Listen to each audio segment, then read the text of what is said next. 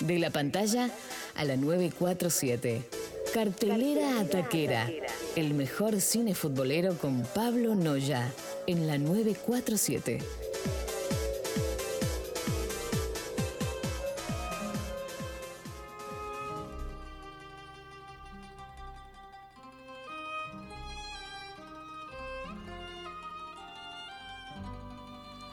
Y así arrancamos. arrancamos con un nuevo capítulo. Sexto. Te lo iba a decir en, en, en- en mafioso. Así arranca. Arrancamos capítulo, nene.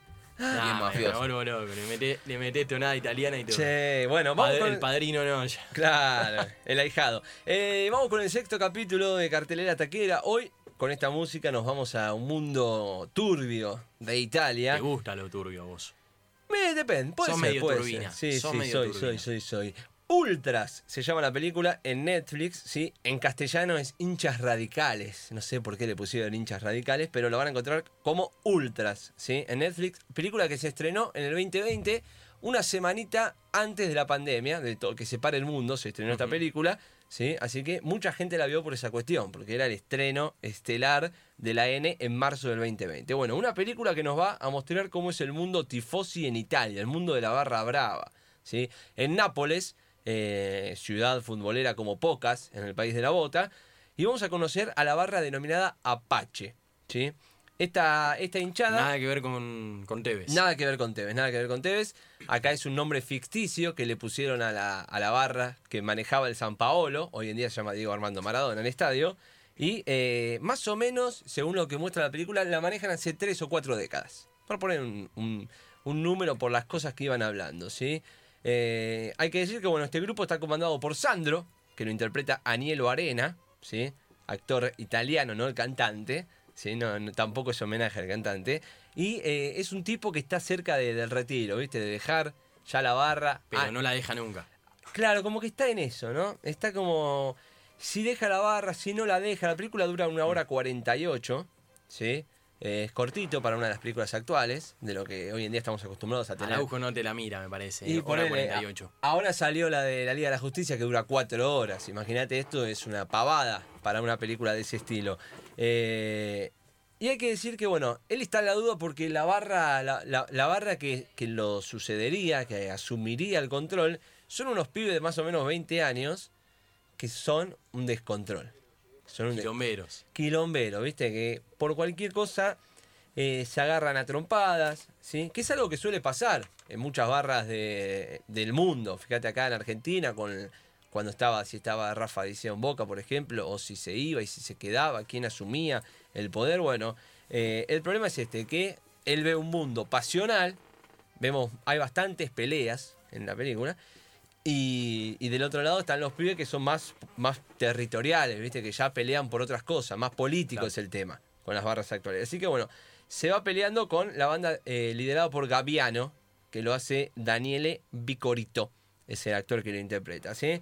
Entonces, bueno, él busca si empezar una vida como, como un ciudadano común o si seguir siendo un barra. Y acá aparece también lo que es su pareja, eh, Antonia, Trupo, eh, Antonia Trupo, la actriz que hace el papel de Terry y busca sacarlo de este mundo. ¿sí? Es una película con acción, poco de drama, hay suspenso, hay algo de violencia ¿sí? en algunas escenas. eh, y también, bueno, esto de lo pasional, de lo romántico, también intenta, ¿sí? Intenta, intenta buscarlo por ese lado. Es una película que en algunos momentos tiene baches, que vos te distraes. Agarrás el Agarrás celular, el celular a ver y qué te pasa. pones a mandar un A ver si mensajito y te comiste algo. cinco minutos de película sin darte cuenta. Sí, Tiene- se torna tiene- aburrido.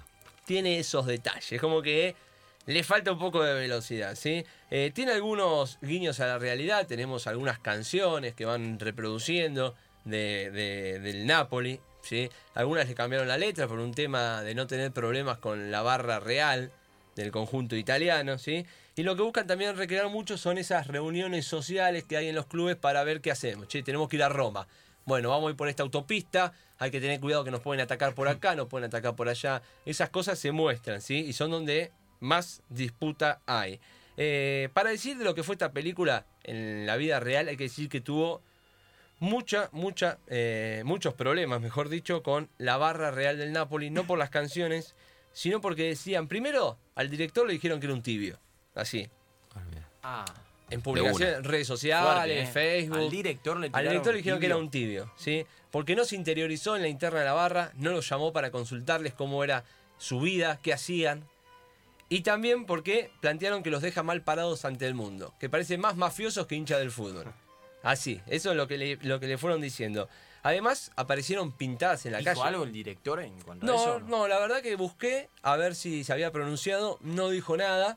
Es una persona, ahora voy a contar quién es. ¿Y ¿Qué Eh, calla otorga, decís, Pablito, en este caso? Y yo callaría, te Sí, sí, en no, este no, tema. No andaría bardeando mucho. Pero aparecieron pintadas en la calle. Diciendo que la plataforma tenía que sacar la película porque era un insulto a los tifos y cosas así. ¿eh? Se- Eso se- en Nápoles. en Nápoles, sí, sí, sí, en las afueras, no en las afueras del estadio, sino en la cercanía del estadio, en la zona del estadio. Hay una escena muy, muy famosa que se recrea, acá hay un pequeño spoiler, pero bueno, que es el fallecimiento, el asesinato de Ciro Espósito, o el ultranapolitano que fue asesinado hace unos años en la final de la Copa Italia 2014, que lo mató la, eh, los tifosi de la Fiorentina. Esa escena está recreada en un momento de, de la película, y esto indignó a la familia del tifosi también, que salió a hablar en los medios, ¿sí? Y decía eh, la madre de, de este chico, esta película es una puñalada a mi corazón, es una ofensa a la memoria de Ciro, pero también es una ofensa al mundo ultra.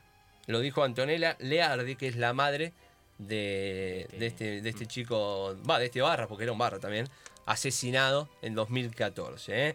También eh, aparecen algunos enfrentamientos históricos del mundo italiano, que esto no te das cuenta, porque no los conocemos aquí en Argentina, pero googleando fui encontrando cuáles eran. eh, enfrentamientos históricos entre barras y la policía que son recreados por esta tribuna Apache.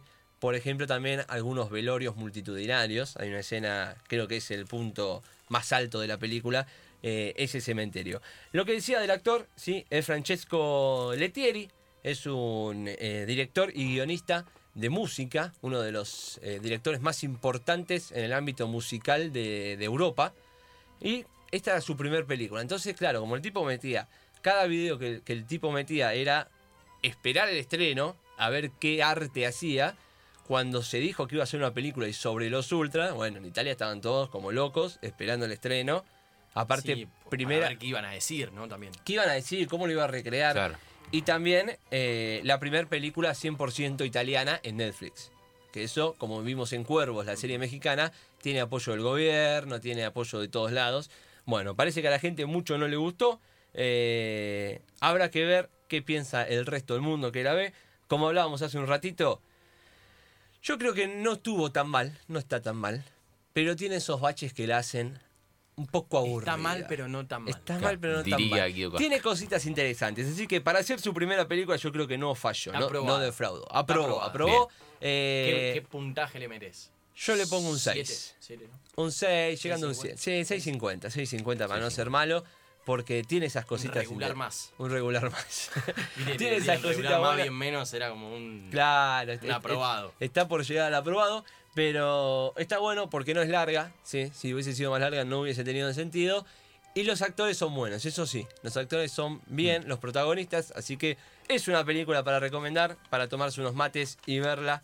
Y recordar, señores, que aquí en Cartelera Taquera siempre le vamos a decir la verdad. ¿eh? Si es buena o mala, ustedes ya lo saben. ¿eh? Ultras, película en Netflix para ver y disfrutar.